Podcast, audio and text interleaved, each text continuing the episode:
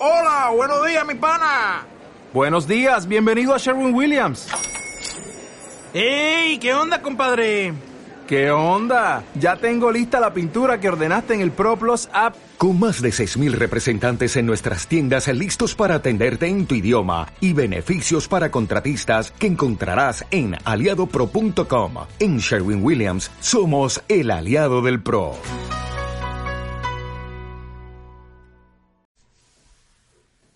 ¿Cómo estás? Es otro domingo de conversaciones con propósito y hoy tengo una invitada súper especial que no solamente va a compartir la inspiración que ella emana por cada porito, porque cuando la conozcas te vas a dar cuenta que es una persona súper especial, sino que muy probablemente para muchas de ustedes hoy va a ser el día en el que se den cuenta si son o no son personas altamente sensibles o PAS, P-A-S. El día que yo supe que era una persona altamente sensible, una paz. Uno, fue gracias a esta persona, a esta invitada que va a compartir con nosotros. Y dos, todo cambió. Me di cuenta que muchas de las cosas que el mundo o incluso yo consideraba que eran defectos en mi forma de ser, realmente eran cualidades, eran regalos, eran magia a través de mi propia sensibilidad. Soy Caterina, soy coach de propósito de vida y todos los domingos, usualmente a las 9 de la noche, doy conversaciones con propósito, creo estos encuentros entre personas inspiradoras que han encontrado su propósito de vida y lo están ejerciendo, pero te preguntarás si estás hoy en vivo aquí, ¿por qué hoy es a las 8 de la noche? Y parte de la respuesta justamente la vamos a conversar con Sorca hoy. Cuando sepas que es una persona altamente sensible vas a entender por qué hoy elegimos hacer esta conversación a las 8 de la noche y no a las 9. En un instante voy a darle paso a Sorga, que ya está por aquí, pero primero quería saber quién eres tú, desde dónde te conectas, si eres una persona altamente sensible, si sabes qué es eso o no todavía, y si tienes algún tip para que no se me paren estos pelitos. Cada año los cabellitos se van cayendo y van regenerándose. Y hay un momento en el año en el que algunos cabellitos están aún en proceso de crecimiento y quedan como pelos de, de pollito loco ahí. Así que si tienes algún tip, me avisas. Entonces dice Eli de Mariposa Multicolor, tenía en la mente a las 9, casi se me pasa. De una vez les cuento por qué a las 8 y no a las 9. Las personas altamente sensibles, como lo es Sorca y como lo son varias de ustedes y como lo soy yo, necesitamos manejar nuestra energía de una forma muy especial. Si nos sobreestimulamos antes de dormir haciendo muchas cosas intensas o de mucho interés intelectual o de mucha eh, como que emoción, nos cuesta apagar e ir cayendo en el sueño, porque tenemos tanta riqueza de vida mental que nos quedamos como que en esa, en esa ensoñación y en esa alegría.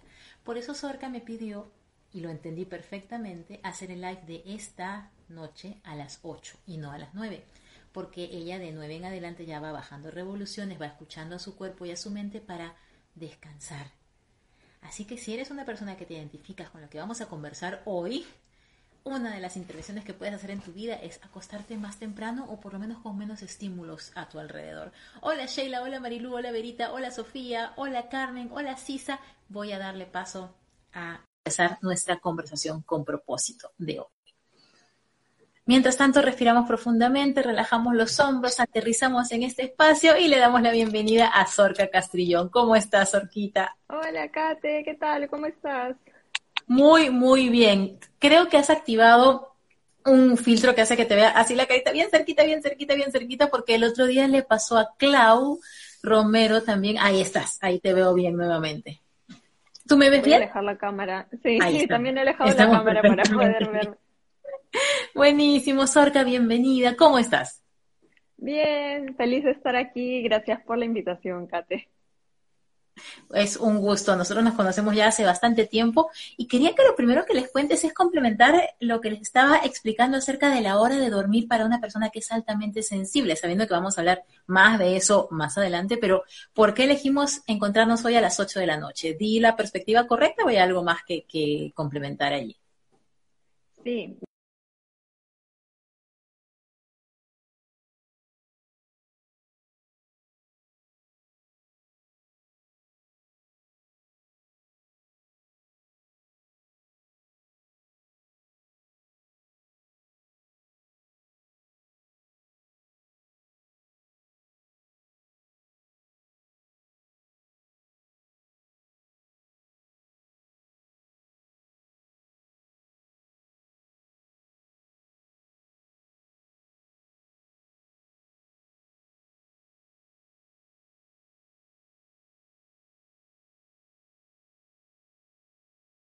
comunicación, pero por aquí igual seguimos. Yo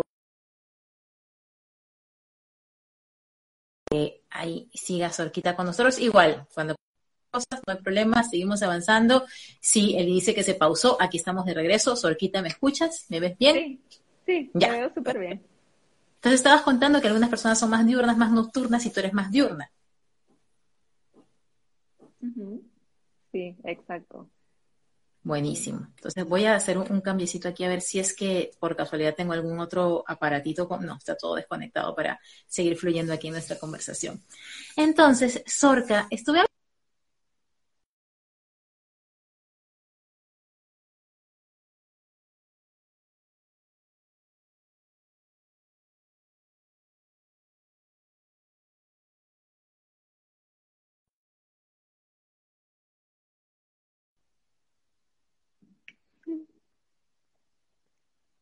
Sí, me parece que está completa la señal, pero sí, podría... Vamos a ver, vamos a ver. Vamos a ver qué sigue ocurriendo. Entonces, lo que estábamos eh, conversando es que tu nombre significa amanecer, tu nombre significa luz. ¿Tú sabías eso? Sí, sí. De hecho, eh, ¿sabes qué es bien bonito poder reconocer en qué momento uno funciona mejor? Porque justo a mí me pasa que en las mañanas, ¿no? Entonces, em, yo por mucho tiempo me forcé a ser nocturna, más aún porque cuando estaba en el máster o cuando estaba en la universidad, las clases eran de noche. Y yo decía, ah, yo debería hacer las cosas así, o cuando hacía mis talleres los hacía de noche. Y con el tiempo me fui conociendo y fui dándome cuenta que uno debe ir respetando cómo funciona mejor e ir adaptando hasta donde se puede su estilo de vida a eso. Hasta donde sea posible, por supuesto, ¿no? Exacto, y lo bueno es que cuando uno elige un tipo de vida en el que uno puede tener el control sobre esos horarios, todo se vuelve más amigable, que fue lo que te pasó a ti. En tu caso, tú hiciste tu colegio, tu universidad, todo bien, y luego entraste a trabajar en consultoría. Tu proceso fue de estar en consultoría, que te hacía realmente feliz y te gustaba como, como un trabajo, a encontrar una manera distinta de hacer las cosas. Y por eso es que estás de invitada hoy aquí. ¿Qué pasó entre ese tiempo en el que trabajabas en una consultora, te gustaba, aparentemente estabas feliz? Y sí, efectivamente estabas feliz, no como mi caso que yo sabía que quería renunciar, tengo que renunciar y voy a renunciar. En tu caso, ¿cómo fue? Mira, en verdad, si a mí me preguntaban si mi trabajo me apasionaba, yo decía, por supuesto que sí, me encanta, estaba feliz pero a pesar de todo eso, no sé por qué en el fondo sentía algo medio extraño, como un vacío, pero yo pensaba que así debían de vivir todas las personas. Entonces pensaba, ya, pues era normal, ¿no? Eh, ah, incluso pensaba, no debería de ser tan mal agradecida porque, o sea, me va súper bien y todo. Pero en ese interín tuve un momento de bajón porque terminé con una relación que fue así como algo bien fuerte. Y justo entré a hacer un proyecto con un coach porque estábamos trabajando un tema de recursos humanos en una empresa. Y es como que a partir de ahí se me empezó a abrir un mundo nuevo, porque empecé a ver cómo trabaja el coach y empecé a ver los cambios que se van en las personas y dije, mm, acá hay algo interesante, porque llegaba súper triste, ¿no? A la sesión o a lo que fuera que, que hiciéramos y salía súper contenta. Entonces decía, acá hay algo para mí. Luego cuando entré a estudiar el máster, llegué a un curso de coaching, me fue súper bien y luego ya me metí a la certificación y empecé a conocer a los profesores, a los alumnos que tienen una forma de pensar como bien similar a la mía, les gustaba hablar de temas profundos como a mí y se me empezó a abrir todo un mundo porque por ejemplo, uno de mis amigos del coaching me presentó a una chica que ahora es una de mis mejores amigas, que es terapeuta holística, y descubrí por primera vez las terapias holísticas. Yo me quedé como que, wow, qué bonito es. Todo un mundo aparte, ¿no? A tu realidad de consultoría, de empresa, de estrategia gerencial. Tú llegaste a esta primera relación con este coach como parte del proceso de consultoría. No es que tú dijiste, quiero ser coachada, quiero tener un coach en mi vida, siento que por ahí va el camino. No, fue una causalidad que llegó porque quizás estabas conectada con esa búsqueda. Y lo curioso fue que ni siquiera me hizo coaching a mí, o sea, a menos no oficialmente, porque en los breaks terminábamos conversando y sin querer me hacía coaching, creo. Pero nosotros trabajábamos con una empresa donde le hacían coaching en la alta dirección. Entonces, em, yo pude entrar a alguno de los procesos de coaching y también hacíamos coaching grupales. Entonces, era lindo verlo trabajar. Entonces, digamos que ni siquiera fue que a mí me hicieran coaching, sino que yo vi cómo él hacía coaching y eso fue lo que a mí me encantó. Y tú mientras entraste al, máster y luego hiciste la certificación de coach, ¿la certificación de coach la hiciste ya pensando, salgo de la consultoría, me dedico a ser coach o en qué momento dijiste, este tipo de vida ya no y me voy por este otro lado? Ya, eso fue bien curioso porque el máster y la certificación de coaching los hice en paralelo porque, bueno, claro, yo estudiaba mil cosas a la vez, ¿no? Entonces, ya veo. No, en, ese año creo que hice en un momento como cuatro cosas a la vez, no, era, era otra, otra sorca. Y la cosa es que mientras estaba haciendo la certificación de coaching, estaba haciendo un curso de coaching en el máster. Y justo eh, pidieron que alguien saliera al frente para hacer una mini sesión de coaching. Y mi profesor sabía que yo estaba haciendo la certificación y me dijo, ¿has pensado en emprender?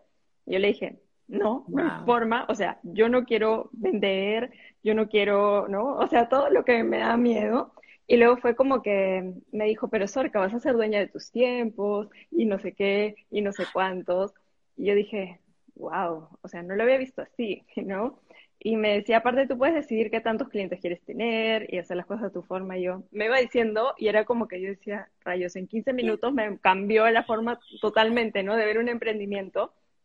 Y eso habrá sido que en octubre del año 2015. Y en diciembre ya yo estaba fuera y ya tenía la idea de mi emprendimiento. A ver, qué interesante, porque muchas de las personas a las que guío en su proceso de encontrar propósito de vida, cuando se enfrentan a la palabra emprendedora, piensan que tiene que ser pues una persona que pase 24/7 pensando en su trabajo, que tienes que coparte de, de, obligaciones, que eres tu propia jefa, pero también tu propia, tu propia jefa eh, esclavizante. Y tú, a través de este coach, le viste lo positivo a ser emprendedora para una persona que como tú quería cambiar estilo de vida, quería una vida más amigable a lo que era tu forma de funcionar. Exacto. Sí, eso fue ¿Qué lo era lo que más te, daba miedo acerca del emprendimiento con, con, la figura que tú tenías en tu mente en aquel momento, que es la que muchos tienen cuando piensan que pueden ser emprendedores? Vender, porque yo decía, yo no puedo vender ni un lapicero. O sea, para mí, yo según, según yo era la peor vendedora del mundo, jamás iba a poder vender. Y ah, bueno, ahora me ven hablando en la cámara, sí, pero yo era súper tímida. O sea, yo no me no podía salir ni en medio video, o sea, nada que ver. Y, y, yo decía, ¿cómo siendo tan tímida yo voy a poder vender? ¿Y qué me iba a imaginar que este año he terminado haciendo un taller de ventas? o sea, dando un taller de venta. Mira el círculo completo, Sorca, ¿no? Y ahorita nos vas a contar cómo fue ese cambio de perspectiva, porque me encanta cómo uno puede ver la venta como algo bien distinto a llame ya, compre ahora, si no le devolvemos su dinero, nada que ver. En tu caso, tú ya has terminado el año haciendo talleres de ventas cuando tu primera barrera al momento de pensar en ser emprendedora y dejar el mundo de la consultoría era, no, yo no voy a vender bajo ningún concepto. Y este coach te fue llevando en 15 minutos a través de todas las ventajas de ser emprendedora. ¿Cuándo en este camino de dejar la consultoría, volverte coach, tú te das cuenta que eres una persona altamente sensible, que tú eres pionera en ese tema, que tú eres una persona que ha creado mucha conciencia acerca de ese tema y que no es poco, realmente cuando uno se da cuenta que eso que considera sensibilidad como defecto en tu vida se vuelve, se vuelve tu superpoder. ¿En qué momento tú dices, hmm, puede que yo sea este tipo de persona? y esto es lo que trae como consecuencia. Bueno, yo antes decía que yo no era sensible para nada. Yo era la que nunca lloraba en las películas cuando salía al cine con mis amigas y decía sensible. Yo lo último que soy es sensible. Pero mm, ya me fui abriendo poco a poco, o sea, porque yo pasé de ser alguien que todo el tiempo estaba estudiando, trabajando y no sentía mucho, a pasar a ser alguien que se fue abriendo poco a poco con este tema de las terapias holísticas y el coaching. Entonces, poquito a poquito me fui dando cuenta que yo sentía bastante las cosas y me empecé a sentir también diferente. Y empecé, em, a ver, un año después de volverme coach, o sea, en el 2016-2017 empecé em, a, investigar por qué yo me sentía tan diferente, por qué yo sentía tanto. Y me topé con un video en YouTube de una chica que luego fue mi coach, que hablaba de las personas altamente sensibles en, en, inglés. Y la cosa es que yo dije, yo encajo ahí, yo encajo, o sea, para mí fue como si me quitaran una venda de los ojos, porque esta chica decía, ¿no? Que necesitábamos cosas diferentes, que a veces uno se sentía como que medio raro porque le gustaba hablar de temas como muy profundos y no todo el mundo eso le gusta. Y, Hablaba de la sobreestimulación también, cuando tenemos demasiados estímulos allá afuera, cómo nos sentimos, mucho ruido, mucha luz. Y decía, wow, alguien que me entiende. Y ya después descubrí que en español el término era paz, ¿no? Personas altamente sensibles. Que además conecta tanto con una palabra tan bonita como PAZ, como paz de tranquilidad, el ser una persona altamente sensible.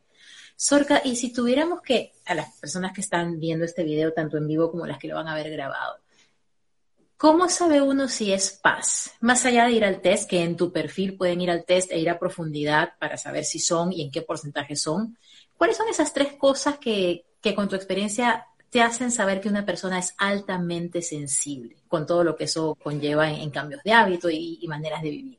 Ya, la alta sensibilidad tiene unos pilares, entonces digamos que a pesar de que hay distintos tipos de personas altamente sensibles, porque hay introvertidas, extrovertidas y demás, hay algunas características que todas las PAS tienen en común.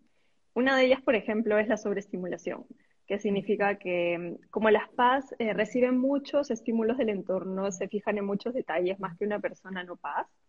Entonces, cuando recibes demasiada información, llega un momento en que te empiezas a saturar y te duele la cabeza, te sientes extraña. Esa es la sobreestimulación, es como un vasito que se llena de agua y ya está por rebalsarse, tu cuerpo te avisa que te está sobreestimulando. Es como si nuestro radarcito estuviera más activo que el del resto de las personas, ¿no? Porque, por ejemplo, Mr. B me dice, tú pareces una esponjita, yo ni me había dado cuenta de eso, un detallito, una cosa que estaba por ahí, digo, ay, ¿te fijaste que hay un simbolito que no... y es que, claro, es como que uno absorbe mucho más el entorno, para bien y para no también, y, y esto te hace alguien que se carga un poco más que el resto de la gente. Hay gente que puede pasar por una discoteca y es como, oh, recontra feliz, y uno puede pasar por un ambiente de discoteca y es como, necesito, después de este ambiente de discoteca, estar en mi closet, en mi walking closet y yo lo hago, lo hago de vez en cuando. Sobre estimulación. ¿Qué otra característica, qué otro pilar es típico de las personas altamente sensibles? Otro es el, el procesamiento muy profundo de la información. Entonces, cuando eh, tú recibes, o sea, cierta información, la procesas a profundidad o cuando te interesa un tema, vas bien profundo. O sea, las paz son muy apasionadas, ¿no? Entonces es como que, de verdad, cuando algo te apasiona, tienes que, o sea, alguien te tiene que decir, ¿sabes qué? Cálmate porque ya estás metida tres horas en eso. Entonces, sí, tiene, tiene otra, otro de los pilares es el procesamiento muy profundo de la información, ¿no? Mira qué lindo lo que pone Lizzie, dice, wow, no sabía que existía eso y de verdad, chicas, es otro cuando se entera que esta característica, esta otra y esta otra y esta otra no son características que hacen de ti una persona quisquillosa, llorona, eh, intensa, no, tiene una, una denominación específica, persona altamente sensible, y cuando está bien encaminada, realmente somos mágicas, somos mágicas, definitivamente. ¿Qué otra característica, Cerquita? Sentimos con mucha intensidad todo. Entonces, eh, cuando estamos tristes, estamos muy tristes. Cuando estamos molestos, muy molestos. Y así, es, es em, algo muy intenso. A mí me pasaba que antes yo creía que no era sensible porque justamente por ser tan sensible, prefería no sentir.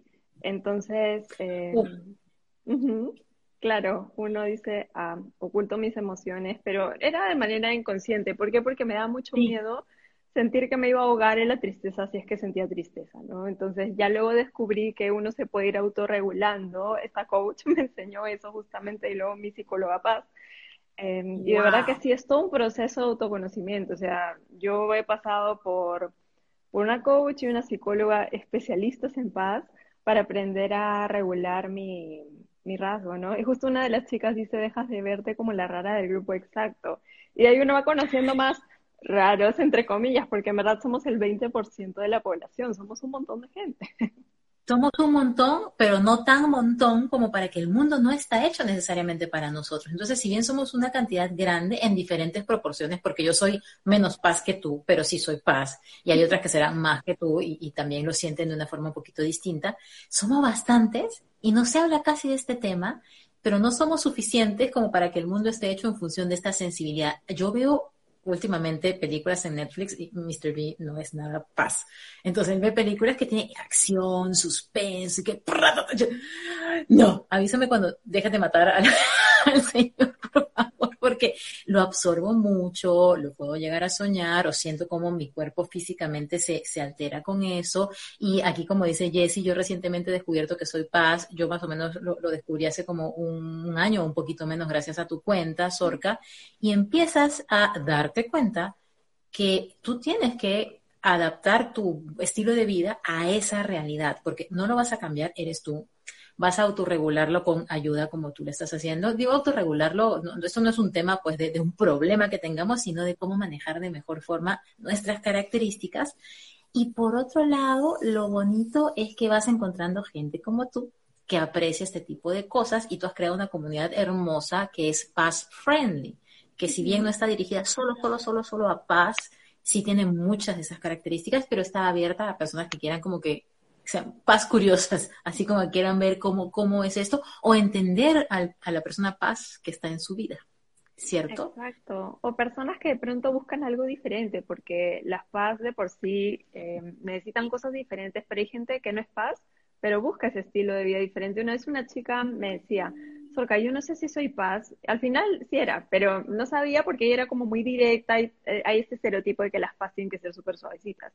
Y ella me decía, no sé si soy paz. Y yo antes de, ver si era paz o no, le dije, mira, lo importante es que mi contenido te sirva. Más allá de la etiqueta, lo que importa es que te haga bien. Me dijo, ah, qué interesante. Mira, qué interesante eso de que puede ser una búsqueda de vida o sea, que sea algo aspiracional el estilo de vida que busca una persona altamente sensible. Que sea este slow living, es que sea este slow eh, emprendimiento, esta forma de hacer las cosas a nuestro propio ritmo. Y aquí dice, humanizándome, a mí me duele la cabeza luego de ver películas de acción.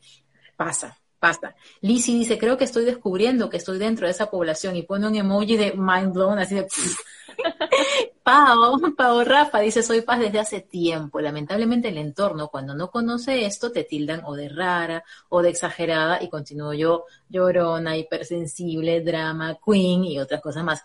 Que no quita que a veces nos excedamos un poquito, pasa, y más si las paz somos mujeres, porque ya de por sí el comportamiento de la energía femenina siente por naturaleza más.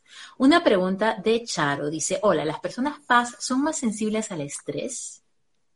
Definitivamente, las paz son más sensibles al estrés o cuando hay un evento muy traumático en la vida, también las paz lo sufren más. O sea, es como, como si fuera una moneda con dos caras. Disfrutamos más, pero también las cosas nos duelen más. Entonces, por eso es tan necesario el autocuidado cuando somos paz y también, así, el estrés no solo se produce cuando algo bonito nos pasa, también se puede producir, eh, perdón, cuando algo eh, feo, entre comillas, nos pasa, sino también se puede producir cuando algo muy bonito nos pasa. Sí, entonces a veces te pasa algo súper lindo y, y, te empiezas a estresar. ¿Por qué? Porque eres paz y las emociones te abruman. O sea, a mí me pasó cuando hice mi primer taller fuera de Perú, que me sentí tan feliz que también me sentí abrumada. Entonces me tomé literal el día después del taller para procesar todo lo lindo que me habían dicho, todo lo bonito que había pasado, porque eran demasiadas emociones juntas y cosas nuevas que nunca había sentido antes. Entonces, Qué también. Interesante. Yo no había hablado de este otro aspecto y gracias a la pregunta de Charo, que no solamente nos puede abrumar lo, lo difícil o lo excesivo, sino también el exceso de amor. con lo que comentas acerca de los comentarios, con lo que comentas acerca de, de, claro, de los comentarios positivos que te daban. Cuando yo daba clases en el Parque Roosevelt y eran cientos de personas, terminaba la clase de yoga, yo antes daba clases de yoga para quienes se integraron a esta faceta mía de coaching, no conocen anterior, y luego las personas se ponían en colita para despedirse de mí, para agradecerme, para decirme palabras, y claro, una cola de 100 personas. Y yo en la persona sé, yo decía, esto es demasiado para mí, es como que demasiado bonito para mí y no en una búsqueda de no merecer, sino en una búsqueda de decir mucho estímulo. Y aprendí a lidiar con eso, aprendí a recibirlo con amor, pero luego de dar una clase de yoga los domingos en la mañana, toda mi tarde era mía. No me hable mundo, que estoy procesando mis emociones y mi desbordamiento de, de alegría también, pero nunca lo había visto así. Exacto, y el tema es que cuando no sabemos sobre este rasgo podemos malinterpretar lo que nos pasa. Entonces, por ahí alguien de afuera que no sabe sobre la alta sensibilidad te puede decir, no, Kate, es que tú tienes que trabajar tu merecimiento, tienes que aprender a recibir, y en verdad no se trata de eso, sino se trata de que son muchos estímulos y más bien es aprender que uno los recibe con mucha profundidad para darse ese espacio para decantar todo lo que está llegando, ¿cierto? Qué bonito, qué bonito que nos podamos ir conociendo cada vez más porque la base de, propósito de vida, la base de amor propio, la base de todo el crecimiento personal es el autoconocimiento. Y para quienes se acaban de conectar, estamos con Sorca Castrillón. Ella es, ¿cómo te, describirías a nivel de, cuál es tu cargo en la vida, Sorquita? Porque conozco muchas de sus facetas, pero ¿cómo lo resumiríamos en, en una frase? Eh, mira, yo ahora siento que estoy enseñando marketing digital slow. O sea, al final eh, siento que eso resume todo, porque antes yo decía, soy mentora de paz, emprendedora, pero me di cuenta que en verdad más son los emprendimientos digitales y que no solamente son las paz, porque hay gente a la que le interesa el estilo de vida slow o que odia las etiquetas y no se quiere llamar paz. Entonces diría yo que hago marketing digital slow, ¿no? O sea, ayuda a los emprendedores que hacen marketing digital, ¿no? O sea, en sus emprendimientos digitales, mejor dicho. Me encanta. Sorca ahora, después de haber pasado por ser coach, después de haber pasado por descubrir que es una persona altamente sensible, que es en lo que hemos centrado esta parte de la conversación, ahora se dedica a ayudar a emprendedoras que buscan un slow marketing, que buscan un marketing friendly a su forma de vivir. Y este slow es algo que para muchas personas es necesario y es digerible. Yo me acordé mucho de ti ayer, Sorca, porque en unos stories o en un live, o ya no recuerdo en qué comunicación, dije, bueno, para el, Masterclass Crea tu 2021, yo no te voy a estar mandando 10.000 emails de decir, ya compraste, ya hiciste, ya no sé qué. Yo confío en que tú te acuerdes y de vez en cuando pasaré por aquí para recordarte cuántos cupos quedan. Porque a mí no me gusta que cuando se dirigen a mí para algún servicio, alguna clase o lo que sea, me lleguen todos los emails de faltan cinco horas, faltan cuatro horas, tres horas, no me hables.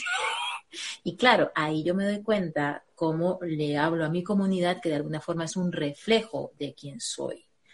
¿Tú cómo encontraste esta comunidad de personas altamente sensibles o que se identifican con el estilo de vida de una mayor sensibilidad? ¿Cómo fuiste creando este espacio en Instagram? Mira, en verdad, en base a la autenticidad, porque eh, lo curioso es que yo me enteré luego que muchos miembros de mi comunidad son paz, pero ya después, o sea, mucho después de yo enterarme que era paz y todo, y hay gente que está conmigo desde hace cinco años, entonces yo creo que fue en base a la autenticidad. Entonces, ya después se eh, fueron, ¿no? Calificando, clasificando las cosas como personalmente sensible, marketing slow y todo, pero ahorita, eh, más que todo, yo creo que lo importante, si tú quieres una comunidad que no se siente identificada contigo, es ser auténtico, a pesar de que me dio un miedo terrible poder ser auténtica, poder hacer cosas que rompieran el molde, porque claro, como tú dices, Kate, hay ciertas maneras en que te dicen que debes de manejar las redes sociales, entonces tenía esta idea de que tenía que postear todos los días y poner tal cosa en el asunto, y era atreverme a hacer las cosas de manera distinta y al comienzo, claro, eso me daba mucho miedo, pero luego había gente de la comunidad que lo apreciaba. Y ahí te das cuenta que estás en, en, tu camino, ni siquiera decir en el camino correcto, sino en tu camino, que es el camino en el que menos energía gastamos.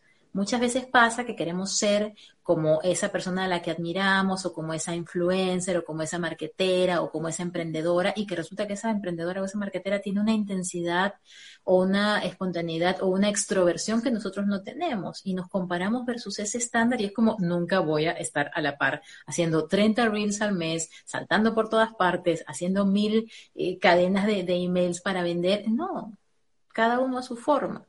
Y en tu caso, Sorca, yendo al tema de propósito de vida, en todo este camino de aprendizaje, ¿cuándo dijiste, hmm, mi propósito de vida es esta cosa? Y me cuentas cuál es esta cosa. Ya, perfecto.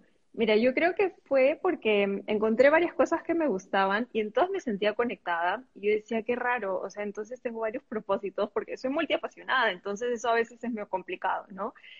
Y luego me di cuenta que todas las cosas que he venido haciendo tienen un hilo conductor, algo en común, que tiene que ver con ayudar a las personas que no se sienten satisfechas con la vida común a encontrar un camino diferente. Entonces yo sé que, por ejemplo, si yo fuera eh, médico, eh, atendería a la gente con medicina alternativa, ¿entiendes? O sea, es como que siempre ese es el hilo conductor. O si de pronto yo fuera nutricionista, haría recetas especiales para diabéticos sin azúcar o qué sé yo, para celíacos sin gluten. O sea, yo sé que va, por ahí el hilo conductor de hacer las cosas diferentes para ese grupo que se siente excluido. Qué bonito, porque así tú te vas dando cuenta que a, través de todas las formas de ejercer tu propósito, tú sigues siendo fiel a esa búsqueda. Muchas veces lo que pasa cuando hablamos de propósito de vida es que pensamos que es, ah, es ser coach, o es ser psicóloga, o es ser mm. veterinario, o es ser profesor. No es ser X profesión, es qué regalo le vengo a dar al mundo que en el proceso me haga ser feliz y que el mundo lo requiera. Hoy una de las personas que está en el programa de propósito de vida, que está ahí conectada, pero por temas de confidencialidad, no sé si ella quiere que lo mencione o no, pero quiero darle crédito de la frase que dijo que me encantó. Para mí, propósito de vida es ser feliz y ser útil. Y yo como, that's it. o sea, ser feliz y ser útil. Yo, yo armando, ¿no? Mi, mi frase larga y no sé qué, y el doble clic y no sé, ser feliz y ser útil. Más que eso, no hace falta. Esa es una excelente definición de propósito de vida. ¿Tú hoy te sientes feliz y útil, Sorca?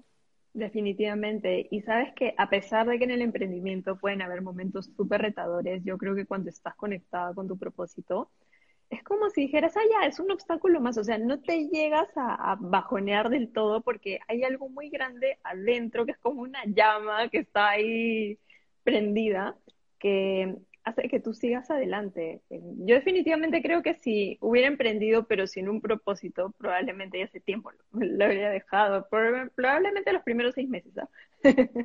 Claro, como que el propósito de vida es esa motivación más allá del día a día que te dice, mira, traspasa la incomodidad, traspasa el miedo, ve más allá de la falta de dinero en algún momento, de la falta de eh, público en algún momento, de todas las dificultades que pudiera tener un emprendedor. Ese propósito es como la zanahoria que te ponen delante y dices, no, para allá voy, para allá voy, para allá, no importa lo que pase aquí en medio, para allá voy.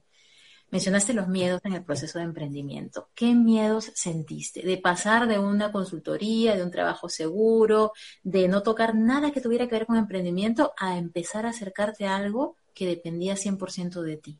¿Qué miedos sentiste? El miedo más grande era mostrarme, porque yo era súper tímida y soy introvertida. Entonces era, yo tenía una página anónima, entonces era ponerle mi foto, empezar a subir videos. O sea, mis primeros videos eran un chiste porque había una chica que me grababa y tenía que aguantar mis ataques de risa. Era, era, sí, yo creo que mostrarme fue lo más difícil y después, el, el, ya después del primer año, mostrarme auténticamente, porque yo siento que al principio me mostraba como debía demostrarme y luego me empecé a mostrar como soy y me dio muchísimo miedo, a pesar de que la gente lo hubiera visto como normal, pero a mí me dio mucho miedo y siento que al final fue lo mejor que pude hacer porque ahí empecé a conectar de verdad con mi comunidad. ¿Y cómo hiciste para ir más allá de ese miedo de mostrarte en cámaras, de hacer stories? Porque ahora todos los días, tú tienes stories todos los días prácticamente nos mantienes ahí al tanto de eh, las temporadas que vienen en tu página, de los temas que vas a tratar, interactúas mucho con la gente. ¿Cómo venciste ese miedo? en verdad. Y dice Sheila ahí que está identificada por completo. En verdad es práctica, práctica, práctica y siempre preguntarte si estás siendo fiel a ti al momento de, por ejemplo, salir en la cámara o grabar algo. Por ejemplo, lo que yo hacía era, ya cuando ya no estaba la chica que me grababa, que me estresaba en esa época, yo agarraba, mi cámara. Sí, yo agarraba la cámara y me ponía a grabar y yo luego cuando veía lo que había grabado decía, qué fatal me veo, o sea, me veo tan tensa, ¿no? Ya, y luego dejé de tirarme palo por, por verme tan rara y empecé a decir, voy a seguir, voy a seguir, voy a seguir, hasta que llegó un momento en que sí me sentía yo. Entonces fui continuando, pero siempre busqué que el formato que yo usara realmente fuera sostenible para mí. ¿Qué pasa? Que, por ejemplo, a mí sí me gustan los reels, pero si alguien no le gustan los reels para nada y se mete a, bailar señalando cosas, eh, bueno, de hecho yo no bailo los reels porque no me gusta hacerlo se va a sentir poco auténtico y ese formato no va a ser sostenible. O sea, podría tranquilamente quedar 30 cosas en otro formato versus una en ese formato que no se siente bien para esa persona. Y muchas veces porque está de moda, porque es lo que todo el mundo está haciendo, porque tengo que tener un TikTok, porque tengo que sacar un reel, porque tengo que sacar lo que sea que sea lo ultimito que esté ocurriendo a nivel de redes sociales, sentimos esa presión. Y a veces no sabemos expresar mejor en un blog, no sabemos expresar mejor en una fotografía, en un podcast, en, algo distinto que conecte más con la manera en la que quieres dar el mensaje, porque lo importante no es la forma, sino el fondo. ¿Con qué manera te sientes más cómoda de interactuar a través de tu emprendimiento? Yo amo las stories. Por eso es que salgo tanto, porque me gustan un montón. O sea, yo de hecho me di cuenta que me gustaban tanto las stories porque una vez yo dejé de postear como, postear me refiero en el feed, como un mes porque me fui de, vacaciones. Pero aún así extrañaba demasiado salir en las historias. Entonces le fui contando, o sea, dije, voy a dar una pausa a mi emprendimiento y les voy a contar cómo es viajar siendo paz. Entonces fue súper lindo porque en las historias yo siento que puedo ser mucho más espontánea. A pesar de que yo soy una persona bien planificada, bien estructurada, ahí sale mi lado espontáneo. Y de la nada se cae la cámara, de la nada aparece el perro. Y es como socialmente aceptado que eso salga en las, en las historias, a diferencia de, no sé, pues una foto para el feed, que quizás es como algo más, más serio. Entonces, a mí me gustan mucho las historias. Claro, y también tienes un podcast. Exacto. Cuéntanos un poquito de esto, cómo surgió esa, esa necesidad de decir, ok, quiero expresarme a través de esto en paralelo a lo que ya estoy haciendo. Y has tenido súper invitados, no lo digo por mí, lo digo, también, también. por ejemplo, por Julio Bebione, que imagínate, es un súper mega top coach y, y, exponente del crecimiento personal. Ajá, podcast de Sorca Castrillón, cuéntanos. A ver, surgió de mi necesidad de poder expresarme más, pero hablando, porque, a ver, si hay algo que me gusta más que las historias es poder hacer audios. Me encanta hablar, a pesar de que soy introvertida, ser introvertido no quiere decir ser tímido o no hablar. Cuando tengo confianza, yo hablo mucho. Y tenía esta necesidad de hablar de cosas y que y, empezar a conectar con personas que estuvieran en esa sintonía. Y un post se me quedaba tan, pero tan corto. Es eso como que el máximo número de caracteres, ¿no? Que te dicen que debe tener y yo, no. O sea, a mí me gusta escribir, pero me gusta mucho más hablar. Y sentía que podía ser también muy libre en el podcast, podía, sobre todo cuando invito a alguien, porque la conversación suele ser muy espontánea, como tú y yo ahorita. Entonces, es como que alguien más escuche esa conversación tan enriquecedora y pueda servirle a esa persona eso dije, tengo que hacer el podcast. Y sí, también he tenido mis bloqueos porque al comienzo quería que salga perfecto. Entonces grababa el mismo episodio 20 veces. Y un tiempo, eh, que un mes creo, lo, lo puse como en pausa hasta que me di cuenta que no iba a llegar a ningún lado ni ayudar a nadie intentando hacerlo perfecto. Entonces era mejor hacerlo eh, más, ¿cómo es la palabra? Natural. Rewind, querida Sorca. Lo de perfeccionismo ahí está maravilloso. No ibas a ayudar a nadie ni, ni, o sea, ni, crear nada más poderoso por quererlo hacer perfecto. ¿Es una característica de las personas altamente sensibles la tendencia al perfeccionismo? Sí, totalmente. Sobre todo porque las paz se fijan mucho en los detalles. Entonces, Imagínate una persona que se fija mucho en los detalles y que encima quiere hacer las cosas siempre bien. Ahí tienes un combo perfecto para que alguien sea perfeccionista.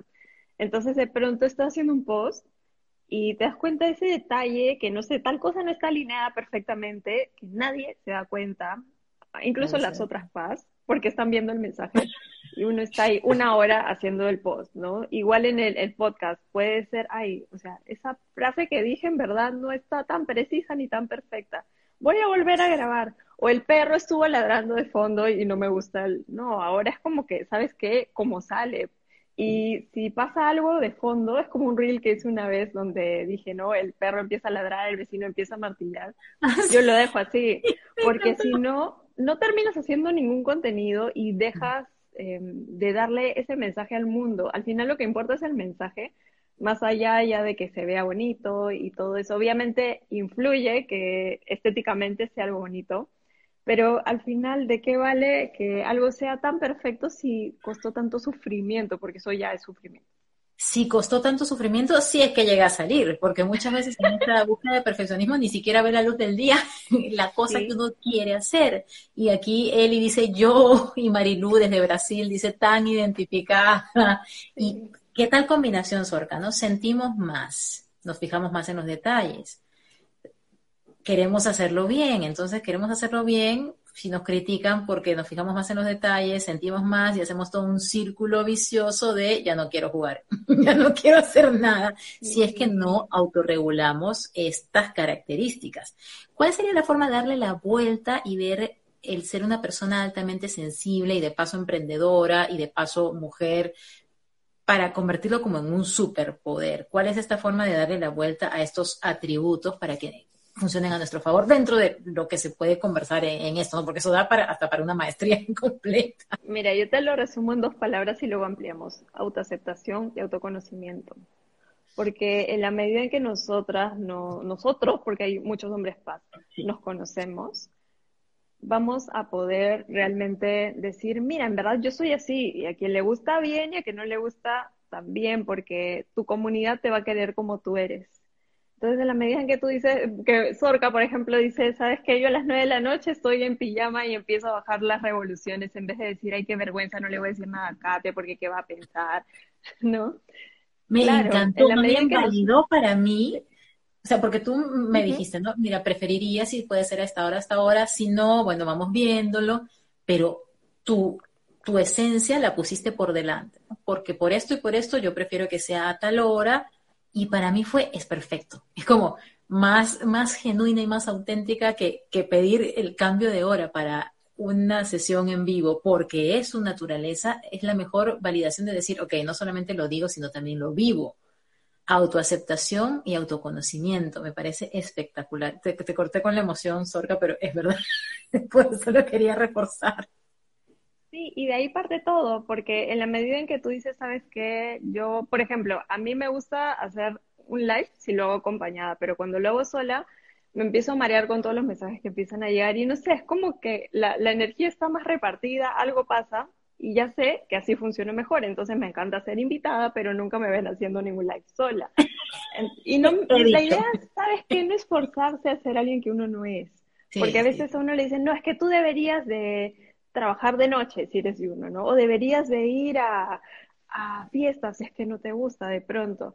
Entonces, no es intentar ser alguien que uno no es, sino al revés, es uno aceptarse y mm, construir un estilo de vida en base a eso. Obviamente, siempre eh, siendo tolerante con los demás, viendo cómo uno negocia, ¿no?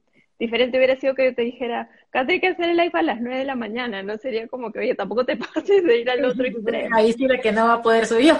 claro, exacto. Se trata de ir encontrando esos puntos donde uno puede crear cierto balance y uno puede ceder un poco, pero tampoco al punto de, ¿no? Imagínate hacer live, no sé, a las 11 de la noche, ¿no? claro, de perdernos nosotras mismas en ese proceso.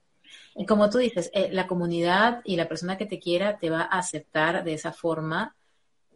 Yo he podido decir que sí, como efectivamente lo hice, o he podido decir que no y seguimos con nuestras vidas y seguimos avanzando y ya está. Pero como tú te rodeas de personas que son espejo de, de, tu forma de llevarte en el mundo, para mí fue más razonable y hasta empecé a pensar, ¿será mejor que yo haga el horario de 8 de la noche quizá? Quizá por eso también un poco hyper.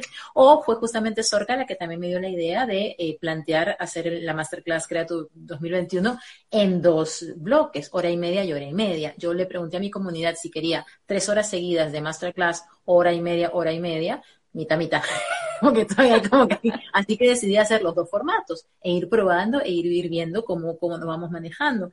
Y así uno va siendo cada vez más genuina, ahorrando energía, que eso es importantísimo, ahorrar nuestra energía y no entregarnos al mundo, nuestro propósito y emprendimiento y llegar hechas cascaritas al final del día y, y, y sentir, o sea, no es mi vida feliz este proceso. Exacto, exacto, sí. Yo creo que los emprendedores empiezan así, muy ilusionados, diciendo, es que voy a ser dueño de mi tiempo y es que voy a lograr esto y el otro, y en el camino se van perdiendo. A mí me pasó en algún momento de mi, de mi camino emprendedor que me fui perdiendo. Habían tantas exigencias allá afuera de que tienes que hacer las cosas así. Yo posteaba todos los días, cuando en verdad hacer un post a mí sí me cansa mucho más que una historia, porque aparecen los comentarios y me gusta responder todos. Eh, entonces, definitivamente me fui cargando, cargando, cargando. Yo me acuerdo que a las clases de yoga contigo, Kate, eh, era como que mi momento de, de felicidad porque andaba muy estresada hasta que me enfermé y terminé súper mal y en verdad o sea, suena raro lo que voy a decir, pero fue bueno que eso pase porque me ayudó a ver el emprendimiento de otra manera y decir, necesito emprender con autocuidado. Y es mentira, porque yo tenía esta idea, ¿no? Es que si me cuido ya no voy a hacer tantas cosas y ya no voy a ser tan productiva, y es al revés.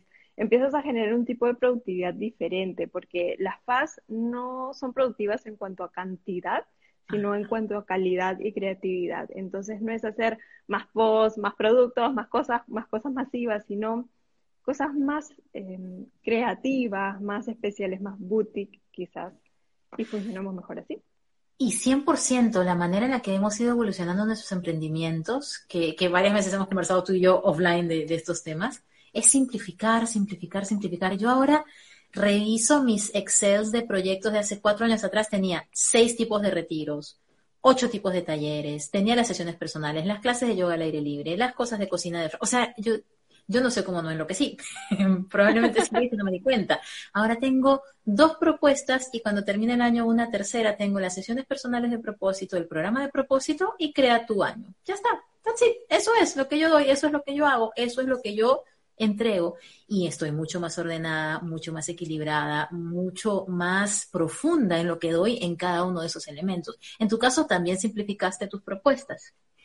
tremendamente. Tú sabes que en el momento en que peor estaba, agarré un Excel y empecé a mirar qué era lo que más me estresaba en mi emprendimiento y era una lista enorme pero, o sea, no era que mi emprendimiento en sí, o sea, ahí estaba mi propósito y eso era lindo, pero la manera en que yo me relacionaba con él era estresante. Entonces era, no, es que si voy a subir un post tengo que hacer esto, esto, esto. Y para esto tengo que hacer esto y esto le tengo que poner la música y ya, mil cosas. Y fui simplificando y como tú dices, yo antes no repetía un taller, era como que yo hacía un taller y luego iba haciendo nuevos. Entonces ahora dije, no, tengo que repetir los talleres porque va a llegar nueva gente y eso no está mal. Y así fui simplificando. Ahora este año estoy sacando los masterminds, entonces igual es, algo diferente, pero ya que es como más estable, ¿no?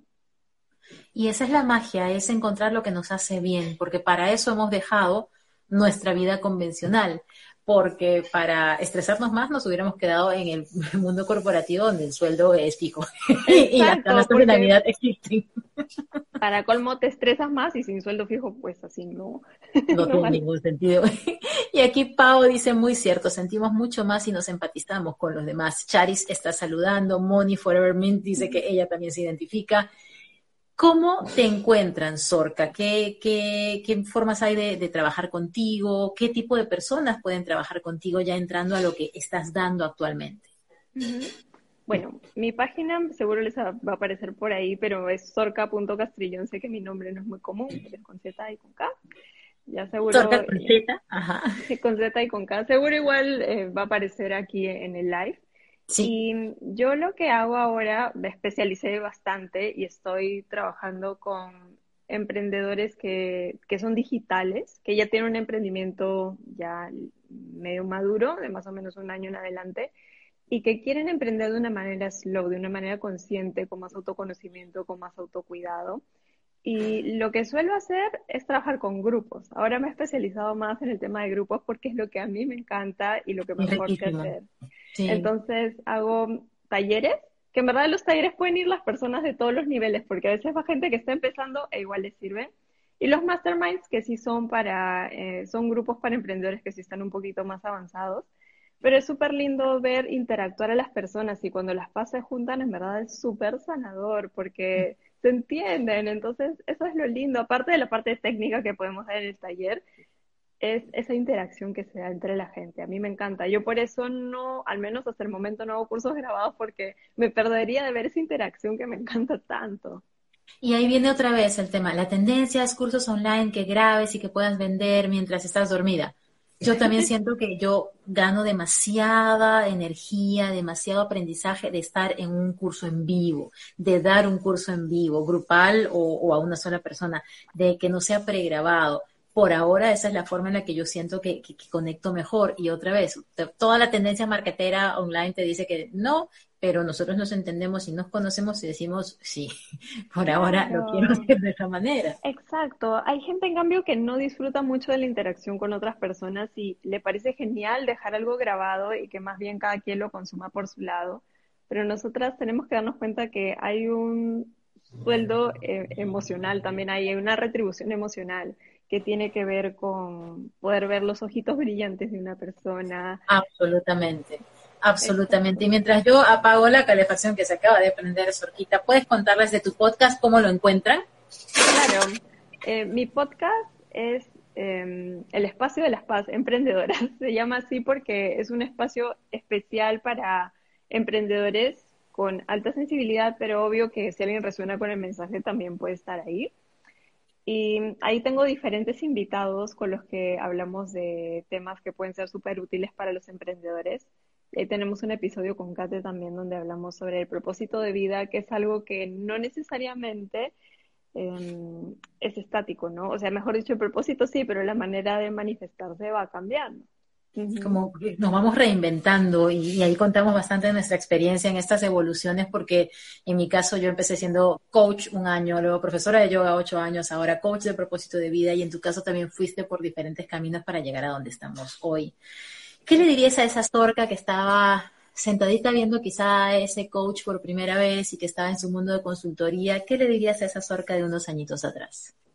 Le diría que no necesariamente estar cómodo significa estar pleno, porque a veces hay muchas personas que están súper cómodas, sienten que tienen el súper trabajo, a veces el súper sueldo y todo, pero si en el fondo sientes un vacío, es que hay algo que está faltando ahí, porque todos tenemos el derecho a sentirnos plenos y sentir el corazón lleno.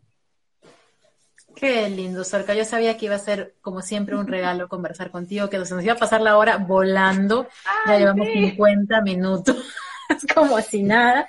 Y eso es lo rico, de cuando uno conecta con personas que están en su misma vibración, en su mismo nivel de sensibilidad, es fácil, es fácil ejercer estas conversaciones. Te lo agradezco muchísimo, Sorca. ¿Algún último mensaje que quieras dar? ¿Alguna última invitación? ¿Último comentario? Eh, bueno, quienes son emprendedores y a quienes no lo son, en general que la autenticidad está muy ligada a sentirnos plenos, así que por más de que afuera crean que los van a mirar raro, lo que sea como a mí me pasó, y seguro que a usted también, saber que siempre va a haber alguien que resuene con nosotros, así no lo hayamos encontrado todavía, siempre va a haber alguien que aprecie como somos, entonces vale poder atrevernos a ser auténticos. Me encanta, Sorca. Muchísimas gracias y gracias a todos los que se conectaron, Renato, Eli, Paola, Sandra, Diana, toditos las que están conectadas acá. Gracias de verdad y seamos nosotras, que es la mejor forma de dar nuestro regalo sin quedarnos perdidas en el camino y estar completas para poder disfrutar la felicidad y la plenitud de estar en propósito de vida. Un besito para todos. Gracias, Sorca. Te quiero mucho y estamos en contacto. Adiós. Gracias.